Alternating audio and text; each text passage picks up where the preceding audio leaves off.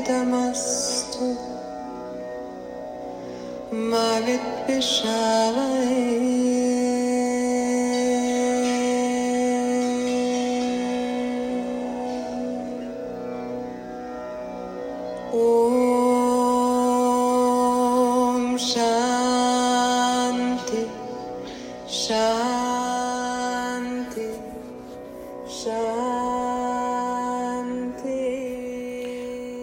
Olá pessoal, aqui é Débora Espadoto do grupo Livros Mágicos e nós estamos lendo o livro Marco Zero do Joe Vitale na parte dos, das histórias de sucesso.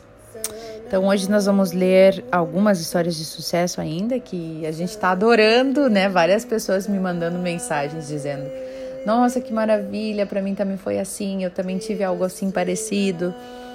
Então acho que isso está trazendo muitos benefícios para todo mundo, né? Então vamos ler aqui é um depoimento. Hoje quem fala é a Helena e ela diz o seguinte. Sim, eu tenho um milagre do método do Oponopono. E da primeira vez que eu li a informação sobre o Oponopono em 2007, eu não acreditei. Mas felizmente eu escolhi continuar com a mente aberta para a ideia. E cinco meses depois, quando eu recebi a informação novamente, por correio, aí eu realmente acreditei que seria possível experimentar o Oponopono na minha vida. Dias depois, quando eu estava comendo sozinha num restaurante de hotel, em outra cidade, onde fui para fazer uma conferência, a minha irmã me ligou para dizer que Aquiles, um velho amigo nosso de 65 anos, estava muito doente. E ela está, ele estava em coma já havia uma semana num hospital da cidade do México. E ela disse que ele estava tão mal que mal conseguiam continuar a mantê-lo vivo pois seu corpo já não estava mais respondendo favoravelmente ao tratamento médico e achavam que ele poderia morrer em três dias. Quando eu terminei a ligação, eu me lembrei do Ho Oponopono e decidi então praticar a técnica. Fui lá dentro de mim, pedindo à divindade que me dissesse o que que dentro de mim, né, porque eu sou 100% responsável por tudo que aparece na minha vida, então o que que dentro de mim tinha criado ou contribuído para criar aquela doença terrível no Aquiles. Eu meditei por alguns segundos em silêncio profundo e a divindade respondeu: Olha só o insight que eu tive. Uma vez, há cerca de 20 anos, você achou que o Aquiles parecia doente, porque ele estava sempre falando de remédio, médicos e hospitais. Quando eu recebi essa resposta, eu confessei a mim mesma que isso foi o que realmente eu pensei dele. Comecei então a pedir perdão à divindade e comecei a dizer: Eu sinto muito, por favor, me perdoe. E eu ouvi a minha voz dizendo: Tudo bem, já foi apagado. Agora já está absolutamente esquecido. E de todo o meu coração eu disse: Obrigada, eu te amo. Obrigada, eu te amo. E dali em diante, toda vez que eu pensava no Aquiles, eu repetia em mim mesma: Sinto muito, por favor, me perdoe, obrigada eu te amo. Com o mesmo fervor. E a sensação de que a energia da doença estava em volta dele tinha desaparecido e havia sido substituída por uma sensação de que o Aquiles estava em perfeito estado de saúde. Era estranho até. E dois dias depois, a minha irmã me ligou novamente, dizendo que espantosamente Aquiles tinha despertado do coma e os médicos disseram que os seus sinais vitais estavam melhorando. Então eu continuei repetindo as mesmas frases seguidamente, até que fui avisada de que Aquiles tinha deixado o hospital e ido para casa vivo, completamente recuperado. E a coisa mais surpreendente e fascinante aconteceu quando Aquiles me ligou de sua casa um mês depois para agradecer a minha presença no hospital. Ele disse que me viu no instante que acordou do coma. E eu queria lhe contar que nunca fui vê-lo pessoalmente no hospital porque ele mora em Guadalajara, Jalisco, e a cidade do México não fica perto da minha casa. Eu realmente acredito agora muito mais no Ho Oponopono. Eu sei que é uma técnica maravilhosa e também já provei isso em muitos outros casos. Helena Contreras. Olha só, gente, né? Eu fiquei arrepiada aqui porque sabe o que, que me passou na cabeça? Que as nossas contribuições, às vezes a gente no Oponopono, no Oponopono diz que a gente é 100% responsável por tudo aquilo que aparece na nossa vida. Então, até as doenças das outras pessoas, os males das outras pessoas, os problemas de relacionamento das outras pessoas, a gente é responsável. E olha o que ela fez, né, de resgatar dentro dela qual é a minha contribuição. Porque às vezes é tão inconsciente, a gente não sabe de que forma que a gente contribuiu para que aquela pessoa desenvolvesse aquela doença, para que aquela pessoa passasse por aquela situação, a gente não sabe. Mas a gente está todo mundo interligado, né? A gente é um só. Então não existe é, acontecimento separado, não existe alguém separado. Nós somos um com o todo. Então, se alguém está passando por uma doença, assim como o senhor Aquiles, não é mesmo? É, quando eu estou vivenciando aquilo, quando aquilo vem na, no meu radar, que aparece na minha vida, eu fico sabendo, é porque de certa forma eu contribuí para a criação daquilo. Então é, a gente planta e colhe, planta e colhe, não é assim? Só que às vezes, quando vem alguma coisa na nossa vida, a gente faz a, a louca, a vítima, né? quem não sabe, quem não sabe que é, tem todo esse inconsciente de 98% imerso lá no fundo do mar e só a pontinha do iceberg que a gente pode ver, quem não sabe de tudo isso, de como funciona a nossa mente, vai dizer: "Nossa, mas eu nunca pensei mal para nada, eu nunca, eu não tenho nada a ver com isso, eu nunca contribuí para essa doença. Eu imagina, o que que eu tenho a ver que os meus vizinhos estão se separando? Que que eu tenho a ver que ah, o filho do, do meu vizinho é drogado? Que que eu tenho a ver, né? A gente sempre fala assim, a gente sempre se exime da da responsabilidade da culpa, até porque o que é natural, a gente não sabe o que, que a gente fez. Só que olha que legal o exercício da Helena. Ela foi lá meditar e pensar o que, que foi que eu contribuí. E ela encontrou. Lá atrás, há muito tempo atrás, ela sempre pensava ele, imaginava, visualizava ele como um doente. Olha só. Então, daqui a pouco, ela contribuiu sim para aquela criação de tudo isso. Claro que não, não, ela não é culpa dela, não é mas é uma contribuição. Como diz algum, alguns espíritas, eles dizem não existem culpados, mas existem responsáveis por uma situação.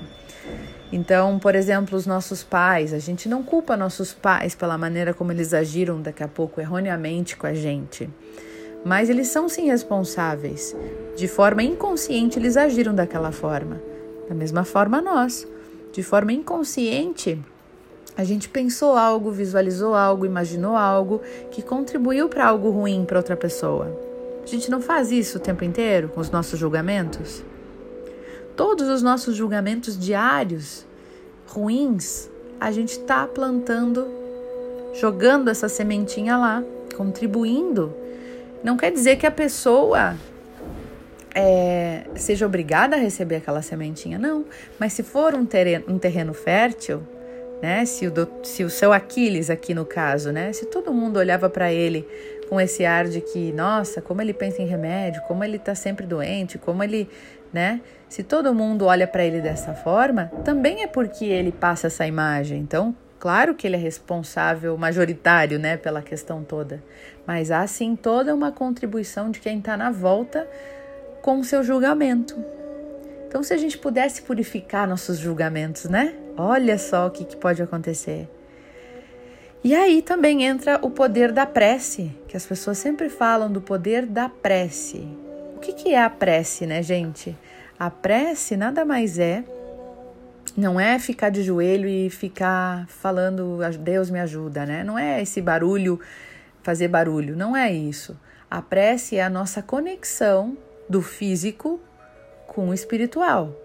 É a nossa conexão que, que conecta físico e espírito no mesmo momento.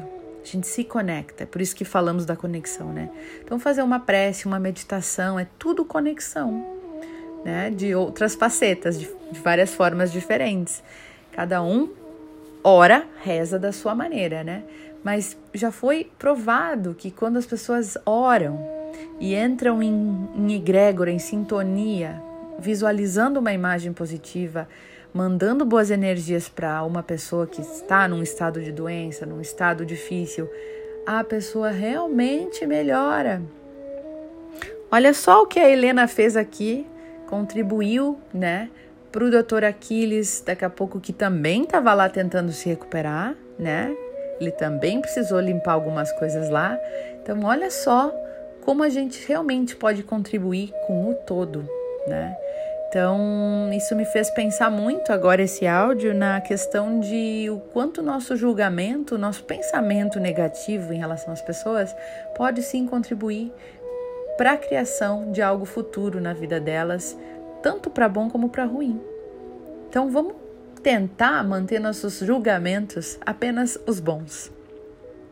Contribuir com uma semente de alegria, contribuir com uma semente de é, prosperidade, abundância, contribuir com uma semente de felicidade, olhar para a pessoa e sempre que a gente se acostumar, né, a fazer assim, é, nossa, como essa pessoa, vamos supor, né, como essa pessoa tá gorda. Ao invés disso, nossa, como essa pessoa tá cheia de saúde, tá sempre bem, tá sempre alegre. Muda aquele pensamento.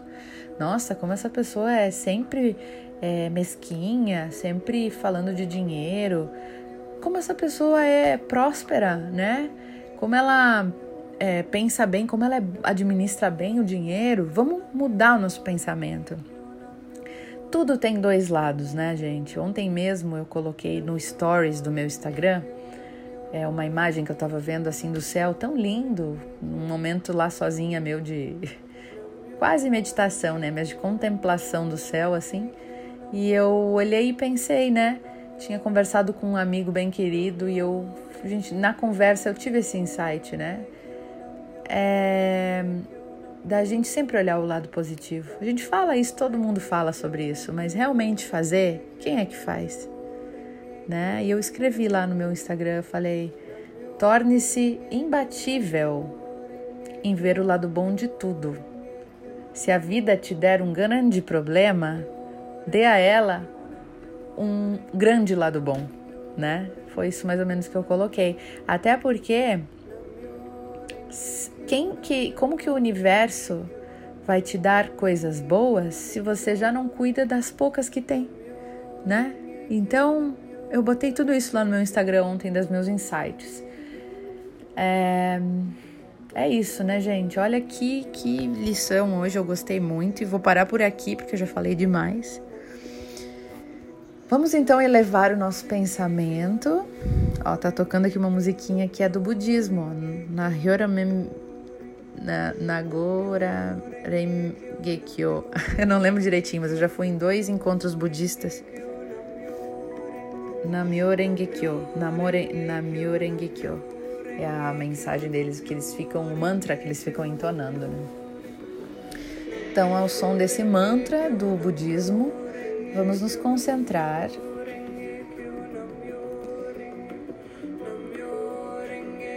Eu sinto muito por tantas vezes que eu contribuí negativamente para as pessoas ao meu redor, com julgamentos negativos e destrutivos. Por favor, me perdoe por estar inconsciente e não perceber tantos males que eu posso ter causado. Eu sinto muito por tudo que eu causei de negativo na minha vida e na vida de outras pessoas. Por favor, me perdoe e limpa em mim e nas outras pessoas tudo o que eu posso ter causado de negativo. Por favor, limpa em mim, limpa dentro de mim o que eu inconscientemente gerei de negatividade para mim para as pessoas ao meu redor e para o mundo. Eu te amo. Eu te amo. Eu te amo. Eu sou grato por essa limpeza. Eu sou grato por agora estar limpo, estar purificando toda a negatividade que inconscientemente eu possa ter gerado. Eu sou grato por agora estar limpando e purificando todo julgamento negativo que eu fiz das pessoas ao meu redor e de mim mesmo. Eu sinto muito. Por favor, me perdoe. Eu te amo, sou grato. Eu sinto muito. Por favor, me perdoe. Eu te amo, sou grato. Eu sinto muito. Por favor, me perdoe. Eu te amo, sou grato.